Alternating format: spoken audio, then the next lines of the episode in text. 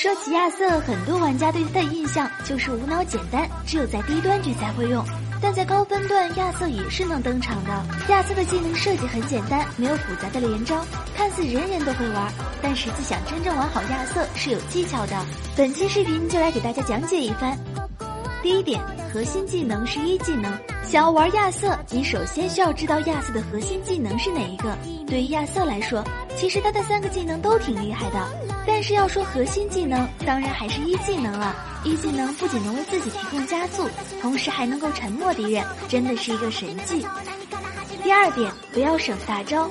很多人在玩亚瑟的时候，都会遇到这样一个问题，那就是当对方血量不残的时候，是基本不会用大招的。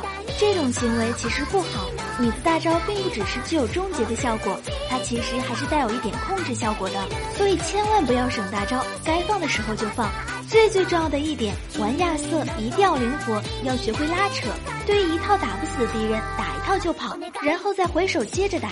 亚瑟不适合刚正面，但打那些没有远距离攻击手段的敌人，能把他们风筝到死。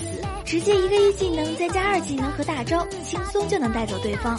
在出装方面，肯定是要选择半肉半输出的。全输出的亚瑟实在太脆，全肉装的话，输出就略显不足，所以半肉半输出就是最适合的装备。